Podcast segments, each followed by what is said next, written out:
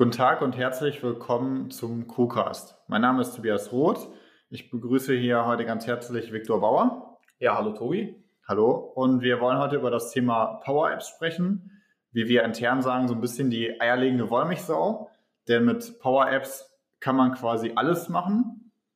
Und das so ein bisschen Fluch und Segen zugleich, weil auf der einen Seite unbegrenzte Möglichkeiten, auf der anderen Seite die Herausforderung, auch einen ganz speziellen Use Case zu finden. Und deswegen haben wir heute den Victor hier sitzen, weil das äh, Data Analytics Team macht das schon seit fünf Jahren sehr erfolgreich, hat schon viele Projekte umgesetzt und wir wollen Ihnen mal einen bunten Blumenstrauß mitbringen von Themen und Projekten, die damit realisierbar sind. Victor, ja, was super. sind so eure heißesten Projekte gerade in dem Umfeld? Ja, erstmal danke für deine Einleitung. Eierlegende Wollmilchsau triffst ja schon sehr, sehr gut. Ähm, ja, Power Apps ähm, ist Teil der Microsoft Power Platform. Das bedeutet, es sind aktuell vier Services, nämlich einmal das klassische Power BI, die Datenanalyse, ähm, ja, neue Apps im Bereich Power Apps und dann das Thema Prozessautomatisierung mhm. und das ganze Thema Workflow auch im Bereich Office 365 mit Power Automate. Ja, und letztlich ganz neu hinzugekommen sind Chatbots mit Power Virtual mhm. Agents. Okay. Also eine ganze Reihe von äh, neuen Themen. Äh, wir sind ja heute im äh, Crew Strategy Day, also der Crewcast, der sich auch mit dem Thema Strategie befasst. Und Unternehmen sind ja jetzt auch gerade dabei, sich auszurichten für das neue Jahr und gucken, welche Themen wollen wir anpacken, was macht Sinn.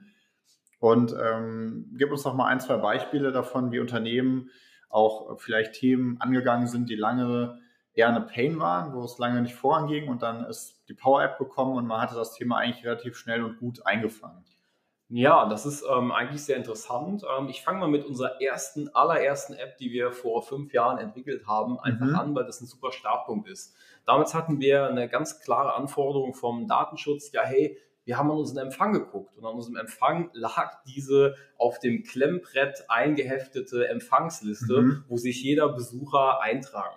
Ja, stimmt, das war noch sehr analog. Damals, ja, ne? sehr analog trifft sehr, sehr, sehr gut und vor allem natürlich auch gar nicht datenschutzkonform, ne? denn jeder kann im Prinzip auf den ersten Blick nachverfolgen, hey, wer war denn hier? Die mhm. persönlichen Daten können abfotografiert werden, mitgenommen werden und ja, das ist natürlich alles so nicht sauber und vor mhm. allem heutzutage im Bereich, wo wir solche Möglichkeiten haben, solche digitalen Lösungen schnellstmöglich mhm. ähm, umzusetzen, war es natürlich hier ein leichtes, eine Power Apps zu etablieren. Was haben wir also gemacht?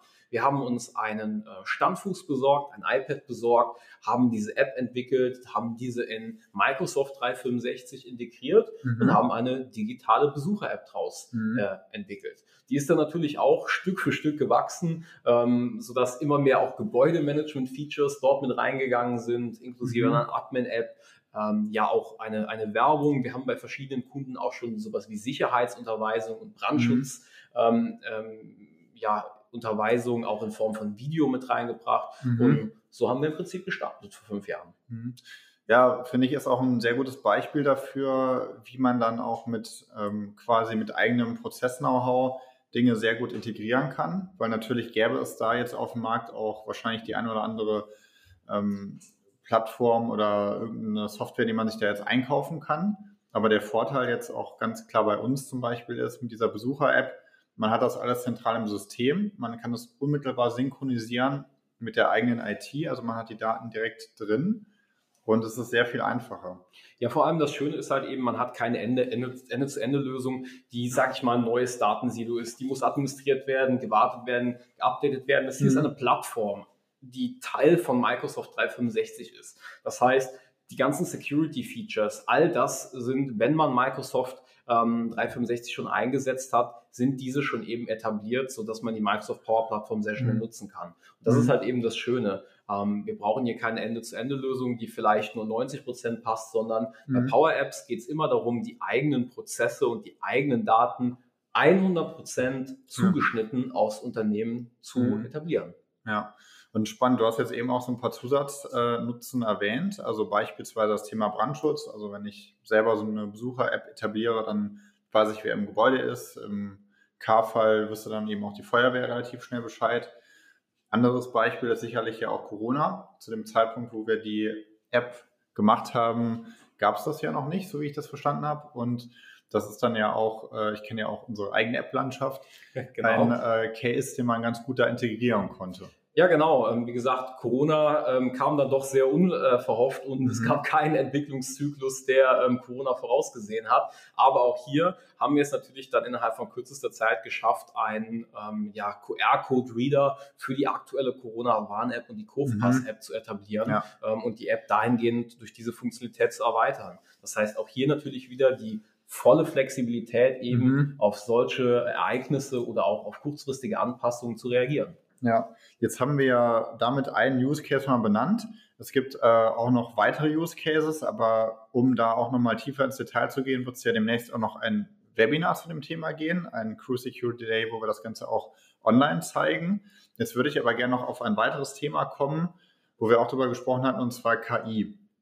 Äh, ich habe jetzt ja dann sehr viele Daten in meinem Pool, wenn ich verschiedene Power-Apps ähm, im Einsatz habe, die, wir, die man auch selber angedockt hat was bietet mir das dann für Vorteile mit Hinblick auf die KI?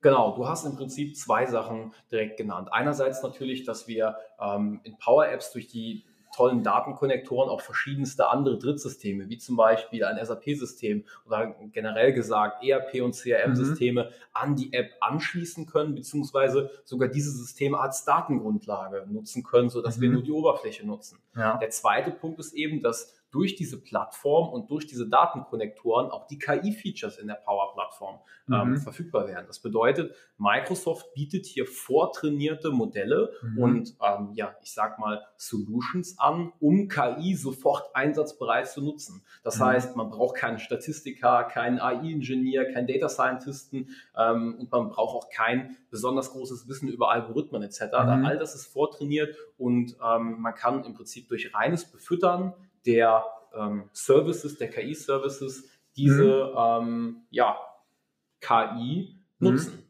Okay. Ja, das ist natürlich sehr spannend und auch je mehr Daten vorhanden sind, desto wichtiger wird es ja auch, sich dieses Wissen zu holen, weil in dem Falle Microsoft ja auch schon enorm viel Know-how hat in dem Bereich und man muss ja das Rad nicht neu erfinden, sondern man kann dann ja quasi auf den Schultern von Giganten sozusagen äh, seine eigenen Services weiter perfektionieren. Genau, du hast im Prinzip schon auch was etwas Wichtiges gesagt, denn ähm, wenn man sich mal so den Markt anschaut, Fachkräftemangel, ähm, eigene KI-Algorithmen zu etablieren, ist für gerade für den Mittelstand einfach extrem schwierig mhm. und extrem kostenspielig. Ähm, und hier einfach mal mit einer einfachen Lösung zu starten und die KI-Services der Plattform zu nutzen, das bietet natürlich wirklich viele Vorteile. Ja, sehr schön.